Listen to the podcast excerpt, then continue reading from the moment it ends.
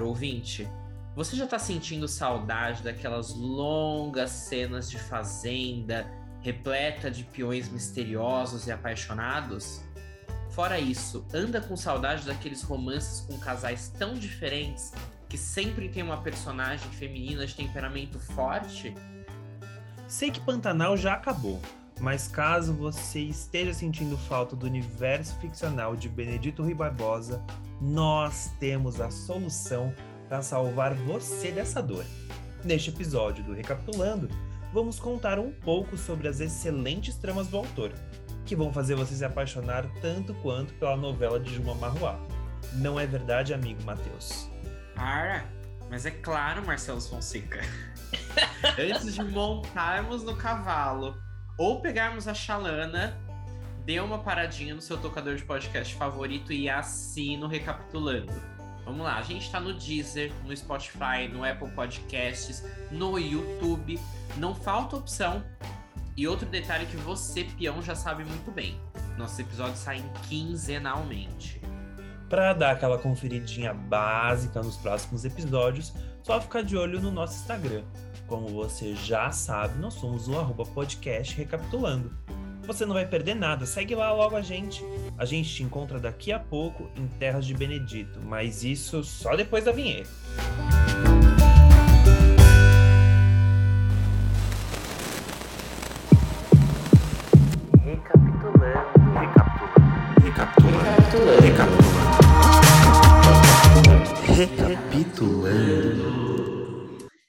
Isso, meu caro ouvinte. Pantanal chegou ao fim, mas você não precisa sofrer.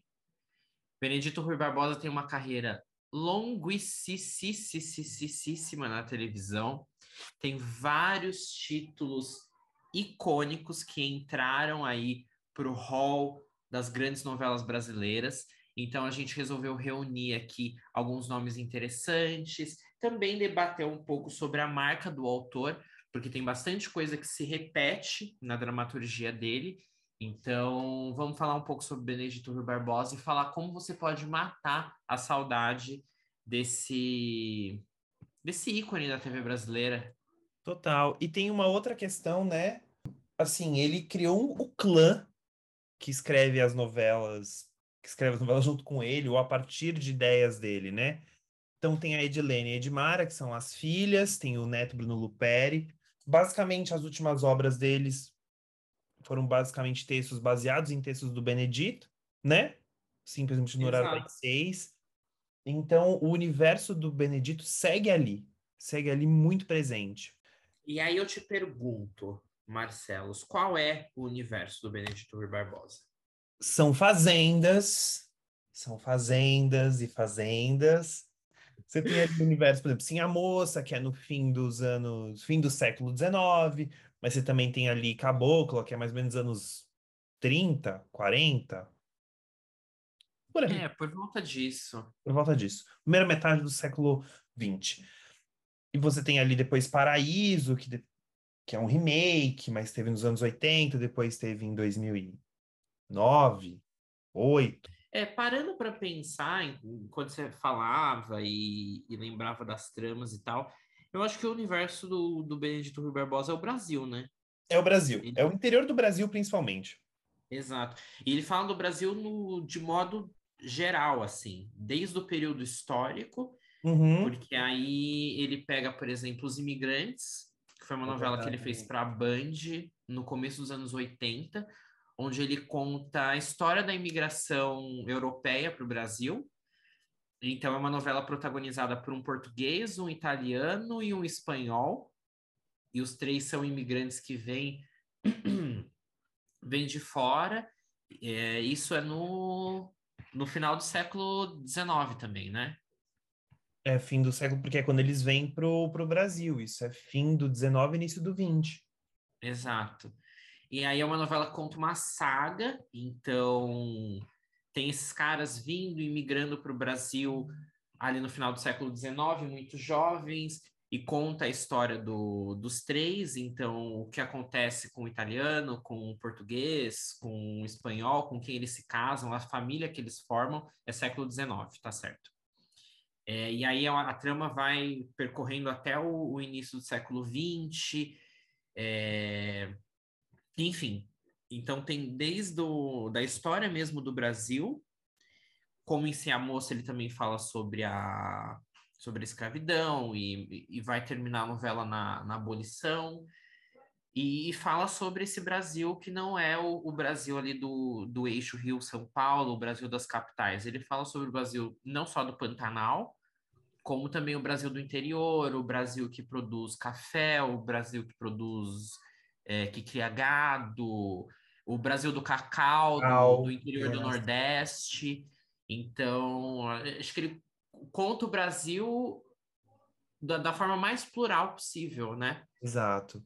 Exato. A gente brinca que é a novela de, do, do boi, mas se você parar para pensar, são algumas só. São as das seis que foram, por exemplo, Cabocla, é, Sim, a Mo... Sim a Moça nem tanto. Não, Sim a Moça não tem boi. Sim a Moça eu acho que não. Eu não, não. lembro qual que é o, o negócio do, do pai dela, mas acho que não tem boi, não. Não, não é. Mas Paraíso é. Paraíso tem. Paraíso, Rei do Gado, o próprio Rei do Gado. Uhum. Mas é isso que você falou, realmente é muito abrangente. E tem algumas características que são meio parecidas, elas se repetem. Então você sempre vai ter uma mocinha, uma personagem, uma protagonista forte, geralmente muito empoderada, muito com temperamento forte, com opiniões fortes, que contesta geralmente aquele ambiente machista, mas tem um debate sobre um conservadorismo. É isso. Eu acho que a gente tem sim, sim, a moça, por exemplo. Mas não sei, eu acho que eu vejo Cabocla com uma mocinha mais romântica, você não acha? Não, pode. Não, ah, sim, não mas. Cabocla tem. É, tem a Cabocla, mas tem a filha do coronel agora também, a Regiane Alves. Agora eu lembrei. Sim, tem a. Isso. Porque sempre você tem a, a protagonista principal, que no caso a de Caboclo é a personagem da Vanessa Giacomo, mas você tem sempre, é o mesmo caso da Guta Regatinha. Exato.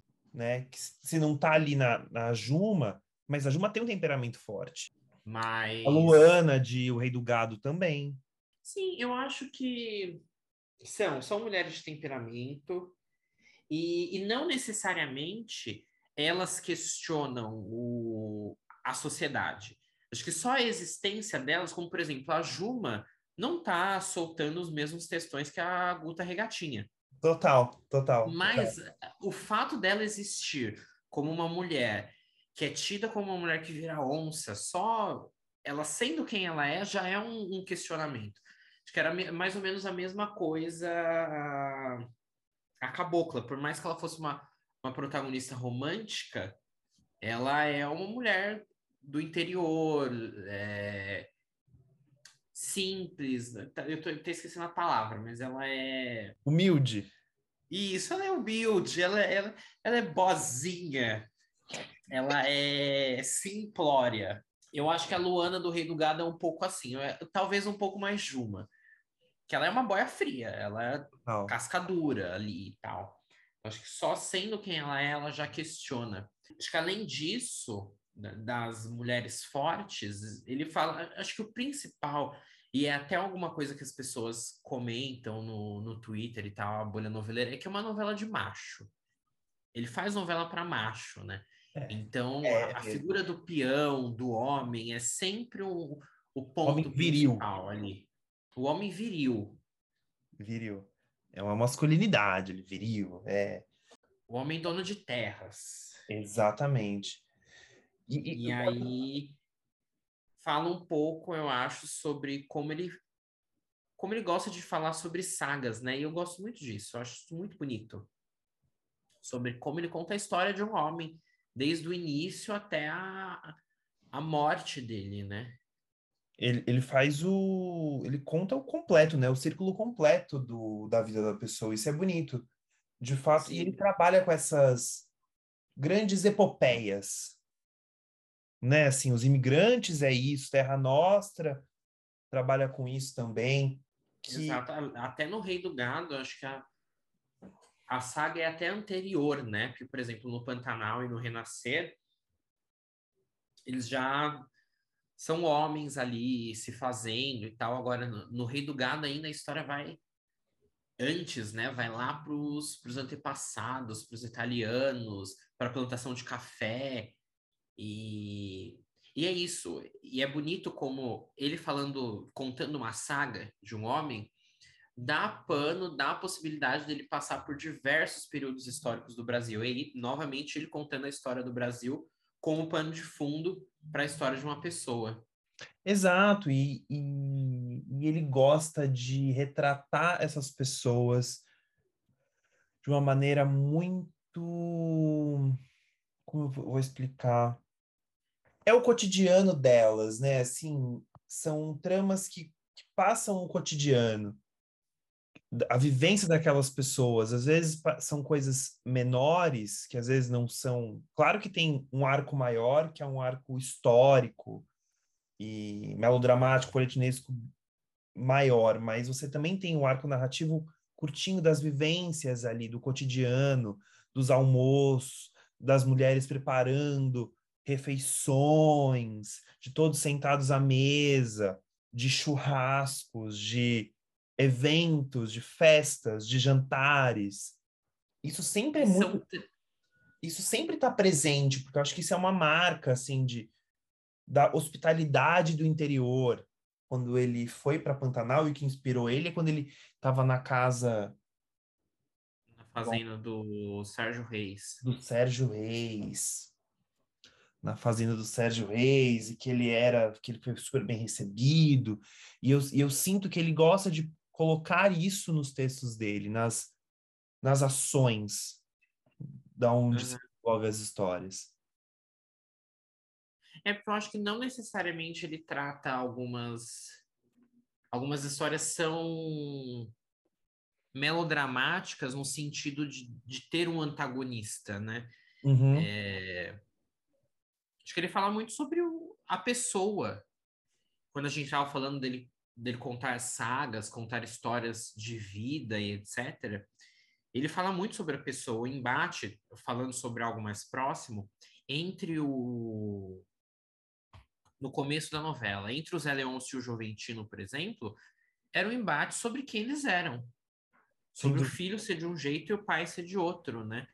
Então, não necessariamente tinha um antagonismo ali que o pai fazia mal para o filho, fazia, mas sabe, não era o, o, objetivo ser um vilão, não havia um vilão na história. É. é sobre isso. E aí eu acho que realmente vem dessa dessa forma dele de falar sobre a vivência, de falar sobre como a vida a gente tem aí, nossa, que as histórias da Alicia Manso, as novelas da Alicia Manso, mas Benedito é um dos autores, óbvio que as novelas dele costumam ter vilões, mas é um dos autores que tem uma narrativa do cotidiano da vida e como a vida e, e, e como você é, às vezes, cria embates e, e traz é, problemas, enfim. Sem dúvida. E acho que esse é um ponto que aí eu vou jogar num ponto polêmico aí. Talvez seja aí que tenha dado ruim quando o Valcir assumiu Esperança, quando o Benedito ficou doente porque o estilo de escrita do Valsir de narrativa é muito mais é, é, totalmente diferente. Totalmente diferente, é no sentido que existe um existe mocinho e existe vilão. E o vilão corre atrás do. E o Benedito escreve de uma outra forma completamente diferente. É isso, assim, é aquele clichê, a vida é o vilão. Esses clichês que a gente já ouviu várias vezes, mas as novelas do Benedito são assim mesmo. Claro, às vezes você tem, por exemplo, o Caboclo, você tem um coronel que é um coronel mais bonzinho e outro que é não é tão bonzinho assim, que é um ele caminha mais para um vilão, ele tem um tom mais ele é mais conservador, ele é mais ele quer terras. Não é um vilão caricato no sentido de que não sei, eu não consigo enxergar como um caricato. Você entende? Uhum, eu tô buscando a palavra, a gente tá falando, falando, falando, eu tô buscando a palavra para é o bem e outro mal. É, não é maniqueísta. Maniqueísta, é isso. Ele não é maniqueísta. Em alguns uhum. momentos ele até é, porque o folhetim pede que ele seja. Porque eu acho que também. E não é um problema ser não é um problema. Não é, não é um problema. Mas eu acho que ele sabe jogar isso, esse recurso, se é um recurso, essa característica, ele sabe abordar essa característica em momentos específicos. E não ter isso o tempo todo. Né? Assim, você não tem o vilão dele falando, ah, ah vou destruir a fazenda. Você tem ali de um, de um jeito mais sutil. Não que você não tenha esses. E é construído. Ele não é, é ruim só porque ele é ruim. O Tenório é o, é o exemplo mais recente. A gente está aqui para falar de outras do Benedito, mas o Tenório, por exemplo, tem a história de vida daquele cara. Você sabe por que aquele cara é assim, por que ele tem essa ambição desmedida, por que ele quer chegar tão longe e ele passa tanta perna nos outros. Ele não é mal só porque ele é mal só porque o, o pai dele nasceu boleiro, entendeu? Então, tem, tem realmente essas diferenças. Eu não, não posso dizer sobre esperança, porque eu era criança demais, assim, mas obviamente é, é uma grande diferença. A gente entende que o Benedito tenha ficado puto, né? É, exato. Tipo, eu também não lembro. Mas só que você consegue imaginar tipos de autores muito diferentes escrevendo sobre são estilos de escrita diferentes, né? Assim, é muito difícil. Nunca nenhum autor é igual ao outro, mas tem autores que são mais parecidos. E de verdade, eu não consigo imaginar nenhum dessa leva atual que tem um estilo de escrita tão parecido quanto o do Benedito, tanto de ambiente ficcional, do que ele gosta de tratar, quanto de estilo de escrita mesmo, assim. Talvez o talvez o Neto tenha o mesmo estilo de escrita, não sei gente não sabe. Daqui um tempo a gente vai descobrir. Mas é engraçado, assim. Mas, mas eu acho que super que as filhas, as filhas e o neto escrevem num modelo muito parecido com o do pai. E isso é interessante de ver. Sim, sim. E, e falando também sobre, sobre estilo e tal, meio que não tem como, né? Todo. A gente já falou aqui algumas vezes, cada autor tem um, um ambiente, um mundo ficcional muito próprio e as coisas realmente se repetem. É, é como aquela pessoa aprendeu a contar histórias, né? E eu acho que o, o próprio Benedito, numa, numa entrevista que eu vi, ele fala que ele conta histórias que ele conhece. A gente só consegue contar histórias que a gente conhece. E, e são essas histórias que ele cresceu ouvindo, lendo, escutando por aí das pessoas no interior e tal. Então acho que não tem como algumas coisas serem não serem é, algumas histórias não serem tão parecidas, né? E a graça tá nisso, tá? Como ele conta elas de, de forma diferente.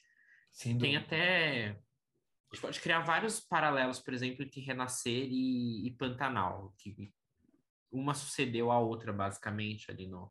Entre as novelas do Benedito, que ele fez Pantanal, e depois já em 92. 92, né? Ou 93. 92, acho que 92 ou 93. É, 92. 93 é Fera Ferida.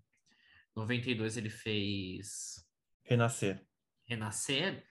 E é mais ou menos a mesma história daquele homem que tem os filhos e aí um filho ele rejeita, é, perdeu a esposa e mais para frente ele vai se casar com, no caso o Zé Leôncio não, mas o, o Zé Inocêncio vai se casar com uma outra menina. Aí também tem um cara ali, um vizinho de terras que é um homem muito muito ambicioso, que trata a mulher mal e, e a mulher foge de casa, enfim.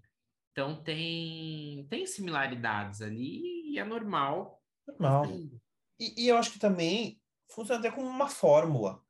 Assim, não é que é uma fórmula exata, mas ele fez Fantanal na manchete, aí ele vendeu uma história quando ele voltou para Globo numa, numa outra trama que você sabe que é uma fórmula que deu sucesso. E deu sucesso, né? Renascer é lembrado até hoje.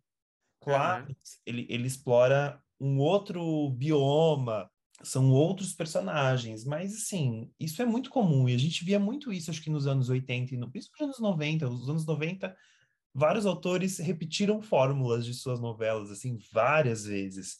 Não há nenhum problema nisso. Você vê a, a trilogia das novelas sobre ética do Gilberto Braga, enfim. É... As novelas é, do Agnaldo, de realismo Também fantástico. realismo mágico. Né? Tieta. Então é... Pedra é um pouco de ficar onde, onde ele está confortável, né? E também contar histórias que ele conhece.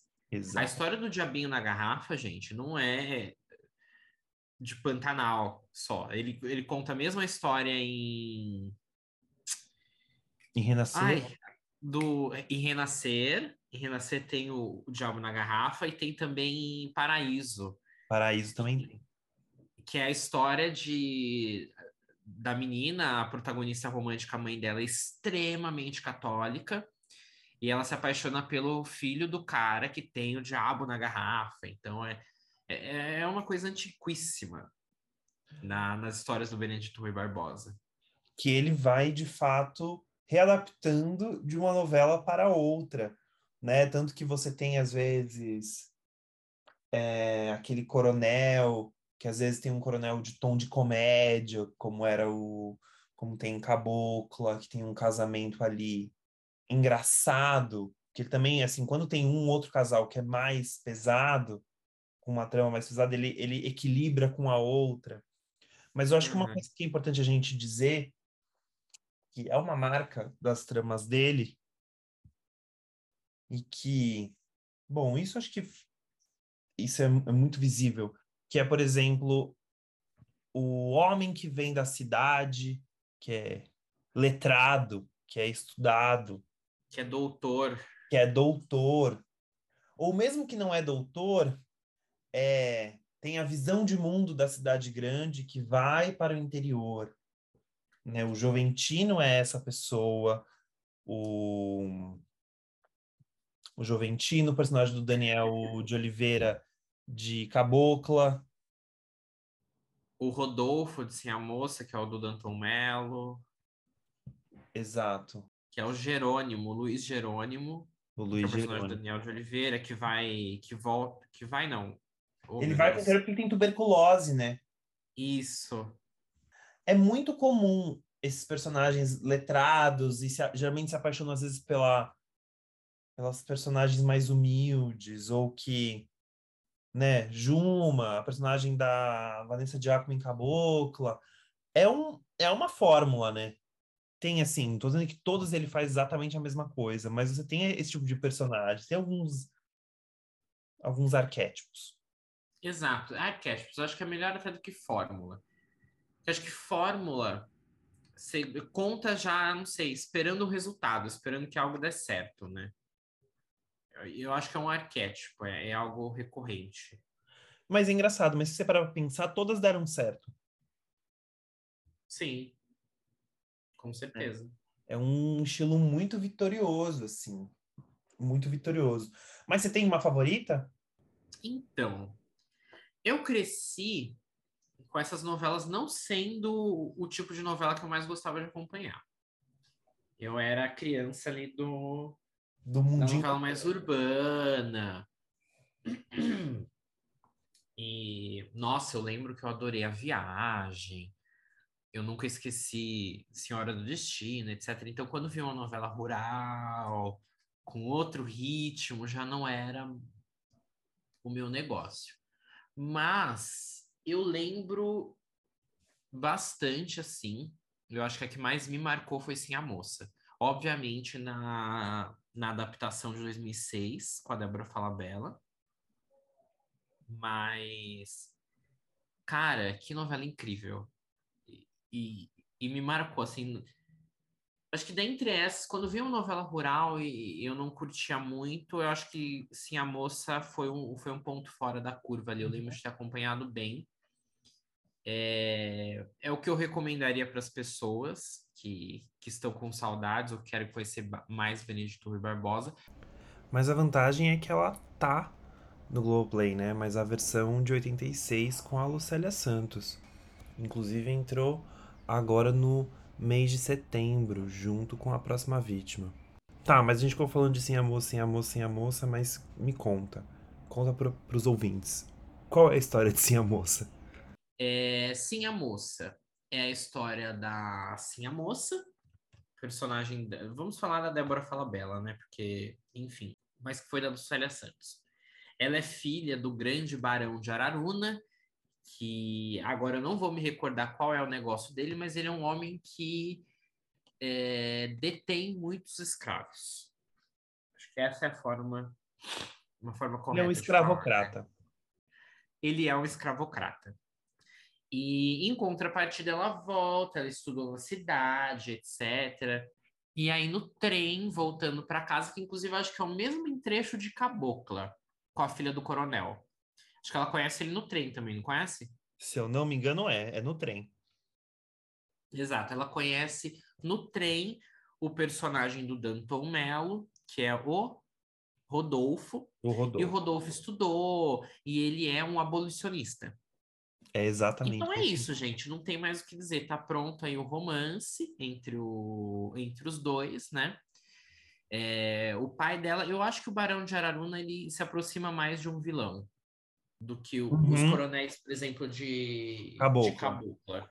Uhum. O Barão de Araruna é um, é um vilão, assim, ele faz de tudo, óbvio, para a filha não se casar com, com esse cara, para né, acabar com esse amor. Ao mesmo tempo, tem a, a esposa dele, que é interpretada pela Patrícia Pilar nesse, nesse remake, que é a baronesa, ela tem ali um.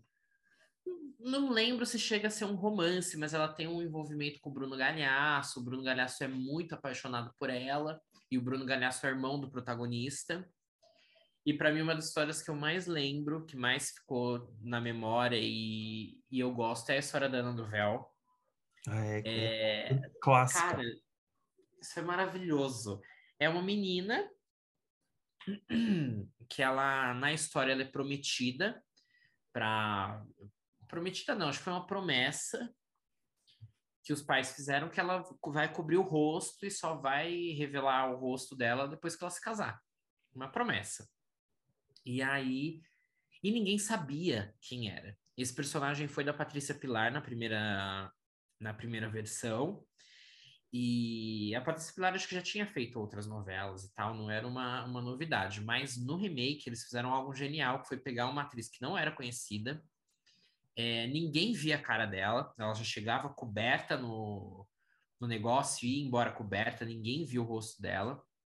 Ela não era conhecida, ela não estava nos créditos, Ninguém sabia quem era Ana do Véu. Então era uma surpresa para todo mundo, assim. E, e esperou-se sei lá quantos capítulos para revelar qual era o rosto da Ana do Véu. E aí o Bruno Galhaço também tem um envolvimento ali com ela, acho que ele chega a se casar. E eu lembro dele tendo pesadelos, assim, à noite, tirando o véu da Ana do Véu e, e sonhando que ela era horrorosa e morrendo de medo de ser uma mulher feia. E aí depois revela-se mais para frente na novela que a Ana do Véu era da Isis Valverde, foi o primeiro papel dela na TV, belíssima.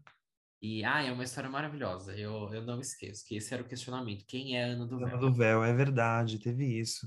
Você falou da Patrícia Pilar, eu lembrei que ela também fazia a mulher de do Coronel em Cabocla. Ah, e ela também foi a mulher do Coronel em Cabocla? Eu não lembrava dessa. Sim.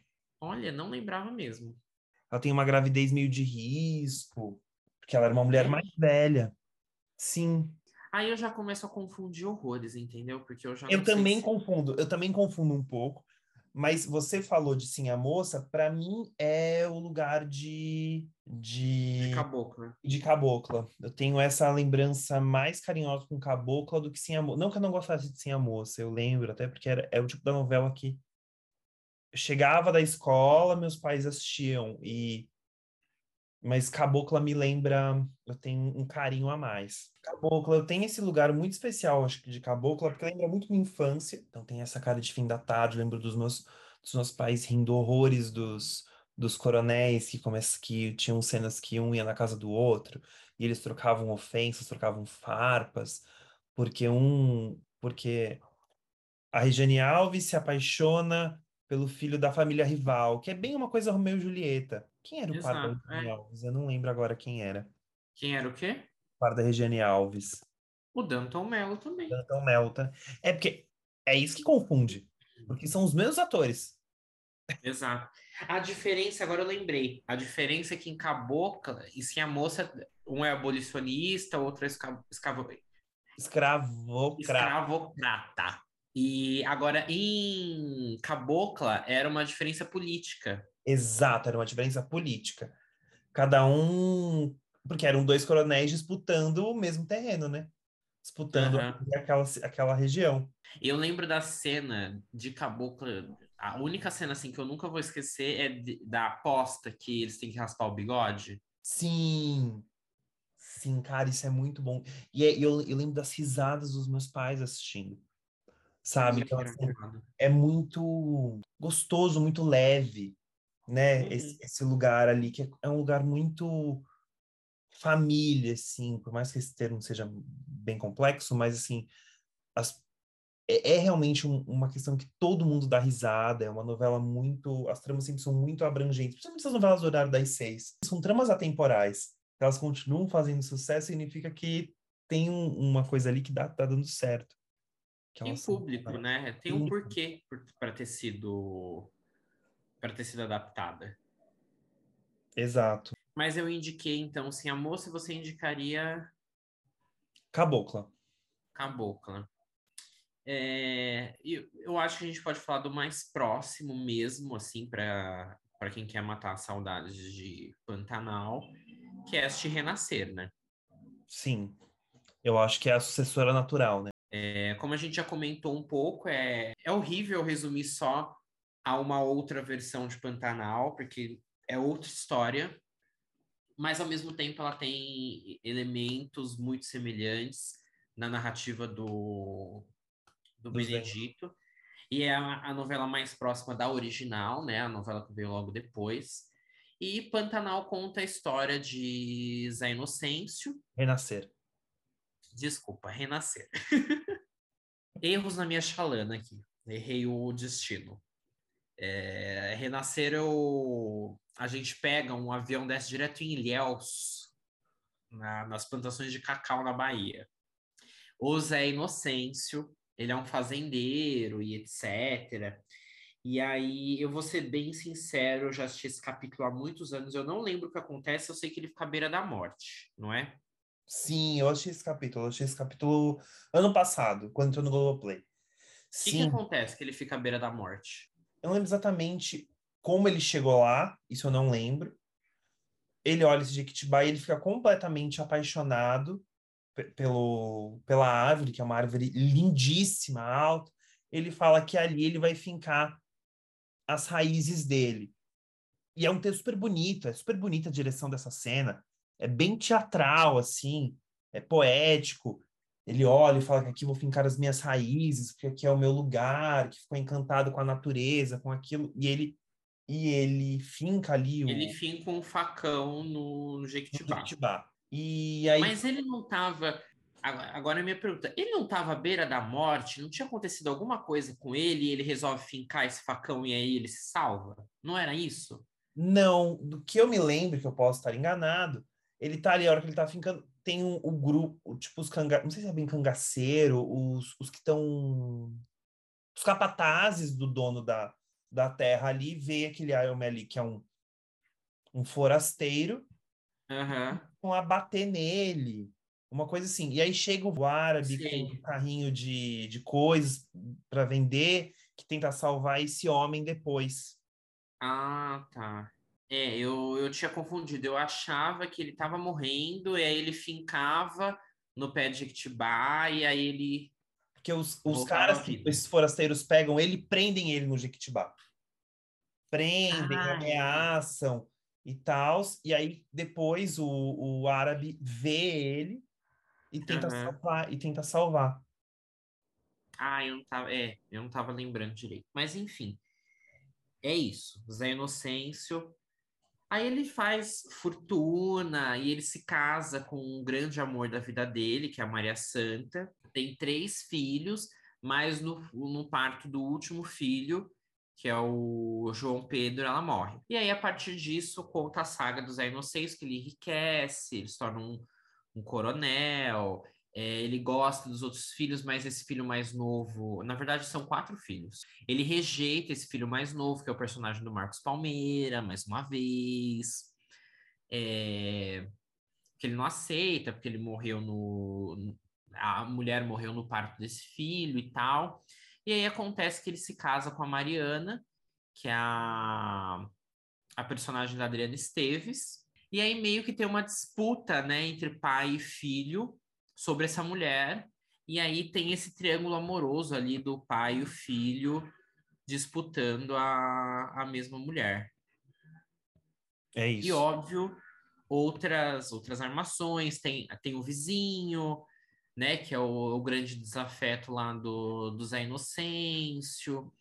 Enfim, é, é uma novela, acho que é a mais próxima ali do mundinho Pantanal. É, é bem parecida mesmo, assim, dizendo assim, bem parecida com muitas aspas, são tramas diferentes e com Aham. desenrolares diferentes.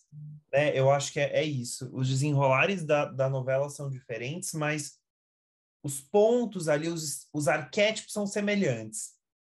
Sim. Até porque são fórmulas muito folhetinescas, né? Um pai que rejeita um filho, triângulo amoroso. São tramas muito comuns, assim. São muito. Exato, a saga de um homem que vai morrer no final, né? São histórias que lembram. Uma lembra de certa forma a outra. Exato, mas é normal, né? Assim, se a gente pegar Manuel Carlos, tem coisas que são muito semelhantes, né? Você sempre vai ter uma filha, a Helena sempre vai ter uma filha muito rebelde que vai fazer de tudo para para machucar aquela mãe de alguma maneira, seja por lá qual Uhum. motivo for. Você tem uma mulher mais velha que tem relacionamento com um homem mais novo. Você tem algumas coisas que são características daquele autor e que ele trabalha que são diferentes, são personagens diferentes, mas que são parecidos. Falando de similaridades, etc., também eu falei que tem o, o desafeto, né, do, do Zé Inocêncio, que tem a mulher que é a dona patroa, que é a Eliane Jardine, a quem ele maltrata, e a filha, a menina tem até o mesmo corte de cabelo da primeira Guta, que é a Sandra, que vai formar um triângulo amoroso com o João Pedro e a Mariana. João Pedro, que é o filho rejeitado do, do Zé Inocêncio. Então, é, é realmente, tem, tem pontos ali similares, são novelas completamente diferentes, é, histórias que são contadas de forma diferente. A graça é essa. Já teve episódio aqui que a gente comentou que todas as histórias do mundo já foram contadas, a, a diferença está em como você conta essas histórias. E Renascer e Pantanal são contadas de formas diferentes. Mas tem as suas similaridades, e é isso. Porque novela é o processo e não o fim. Amei, filosófica. Não é? São os acontecimentos que chegam àquela. Porque, gente, novela a gente sabe aonde começa e onde termina. A gente sabe. Quando você escuta um Exato. capítulo, você sabe exatamente o que vai acontecer no último. A não ser que dê algum problema muito grande ali no meio, alguma coisa. De forma geral. Só que você não sabe como que isso vai se desenrolar. E essa é a graça. Por isso que você assiste 180, 200 capítulos. Porque você quer ver o desenrolar daquela história. E como roteirista, esse é o mais difícil. Você sempre sabe Exato. como você vai começar e como você vai terminar uma história. Agora, segurar o meio, opa, É isso aí é difícil. dificílimo. É dificílimo, é muito difícil. E ainda mais quando você tem. E eu acho que existe uma pressão, né? Assim, quando veio o Renascer, existe uma pressão de se fazer o mesmo sucesso, de você criar histórias que, façam sucesso, que tenham. que sejam cativantes, mas que elas não sejam iguais, porque o público também não quer ver exatamente a mesma coisa. E eu acho que, não sei, mas talvez até muito mais pro próprio Benedito. Porque Sim. ele tentou emplacar. Não sei se estou enganado, mas ele só fez novelas das seis na Rede Globo até então. Uhum. E assim, de uma carreira de anos. Uma carreira começou na década de 60, na Tupi. E aí foi só novela das seis na Rede Globo. Meu Pedacinho de Chão, é, Cabocla, Voltei pra Você. Só novelas das seis. Aí ele tentou emplacar os imigrantes. Não sei se seria para seis horas, mas é uma história mais, né, mais robusta, assim, digamos, que não é só um romancinho das, das seis. É, não conseguiu. Aí ele tenta emplacar, emplacar Pantanal, também não consegue, só vai conseguir fazer isso na, na manchete. Então acho que ele volta um pouco com essa pressão de, porra, eu já fiz sucesso, é a primeira oportunidade que estão me dando às oito, eu vou fazer sucesso. Exatamente. Tanto que ele nunca mais. Não, ele fez depois novamente novelas das seis, mas eram as, as filhas que reescreveram. Ele só, Aham, ele só estava ali como supervisor de texto. exato. E querendo ou não, ele emplacou três sucessos, né? Sim. Na, na década. Nossa! É, falando só, não é só esclarecer, Sim, a moça não está no Globoplay, mas Cabocla está e Renascer também está na íntegra, na íntegra no Globoplay. É sim a moça 2007, mas sim a moça 86 tá lá. Então vale dar uma conferida. Fazendo aqui um, uma correção, Renascer realmente é de 93. Errei. E outra, ó, como ele realmente gosta de questões históricas, também tem aquela minissérie Mad Maria, sobre a construção da da, Transamazônica, da, ferrovia. da ferrovia Transamazônica. Uhum. Enfim, Ele é são é... muitos sucessos, né? Muito. Que pena que tem poucos ainda, né, disponíveis. Não, disponíveis no Globoplay, assim, ainda tem pouco. Ah, tipo, por exemplo, assim, a Moça 2006 ainda não. Exato. É... Acho que a gente pode finalizar o Rei do Gado falando que o Rei do Gado está no Globoplay. Exatamente. E completa agora. Antes estava a versão do Vale a Pena Ver de novo, agora está a versão completinha. Uhum. Tem trabalhos mais recentes, Meu Pedacinho de Chão, uma trama linda, um encanto das seis horas. Lindíssima. É belíssima. Para quem tiver ânimo, força, ânimo, ânimo e coragem, pode ver Velho Chico, que também está no Globoplay. Mas acho que o Rei do Gado sempre vai ser ao concurso, né? Sempre vai ser a, a novela, assim. Tem pessoas na minha família que, ai, ah, não, não vejo novela, mas Rei do Gado. Tá... Rei do Gado eu acho que tá. É. é entre as mais, mais, assim. E Rei do Gado as pessoas lembram. Esses dias, minha família estava reunida e tiraram dúvida. Ai, aquela novela que o que o pai rejeita o filho e que passa na Bahia, Renascer. As pessoas também lembram de Renascer. Lembram. Lembram. O Rei do Gado mais que Renascer. Sim. Mas ainda é... é muito mais. E, gente, a gente pode esquecer, né? Quando teve Terra Nostra, né? Todo mundo falava italiano e no Brasil. Uma e... febre, o macarrão. Era dessa que tinha o macarrão da Fernanda Maria, Maria Fernanda Cândido? Sim. Tinha, da Adria. Adria com Terra Nostra. Vendeu, ó, direito de imagem. água. Que nem água. É produto licenciado.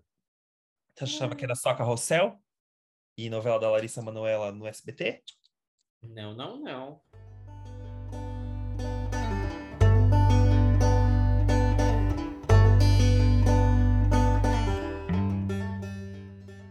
que é isso, né? É isso. Acho que nosso público agora tá bem servido, tanto é. quanto se tivesse feito uma refeição da, da Filó. Tá todo mundo bem cheio de, de coisas para ver, de coisas muito boas. Exato. Principalmente essas três que a gente falou um pouco mais, Cabocla, assim, a Moça e, e Renascer. Excelentes pedidas é, principalmente as duas das seis, de novelas que você liga e, e vai fazer suas coisas. São capítulos curtinhos, porque são das seis horas. É, tranquilo, assim, para você assistir passando. E é isso. Falta de Benedito por Barbosa você não vai sentir. Não. É, muitas coisas rolando aí. E ainda entrará muita coisa no Globoplay. É isso. Então é isso. Se você gostou deste nosso episódio, comente aí nas redes sociais, aí nos nossos posts. Vocês, fãs que comentam, a gente fica muito feliz. Comente se você gostou, se você achou legal, se tem alguma do Benedito que é a sua favorita. Comente com a gente. Tem alguma que você lembra dele que você queria ter visto? Ou, sei lá, vai que você queira ver a primeira versão de Cabocla com Glória Pires e Fábio Júnior. Pode ser, eu tenho curiosidade de ver, deve ser divertido ver Glória Pires bem novinha, assim, fazendo Benedito. E lembrando que você sempre pode nos encontrar nas nossas redes sociais, além do Instagram do podcast, que tá belíssimo esse ano. Tá chique, fino. Vai lá dar, é, dar essa força pra gente. Você nos encontra no Instagram, eu como Mate, M-A-T-H, X de Xuxa, Guimarães. E você, Marcelos? com muita biscoitagem, estou lá como arroba Marcelos Fonseca. Marcelos com dois L's o S e Fonseca sem o A. Perfeito? É isso. Um beijo, até o próximo episódio e obrigado por este episódio, Matheus. É isso, sou eu que agradeço, meu caro amigo. Agora eu vou correr ali, montar na cela do meu cavalo e me despedir. É isso. Tchau! Oh, tchau! Pesquisa,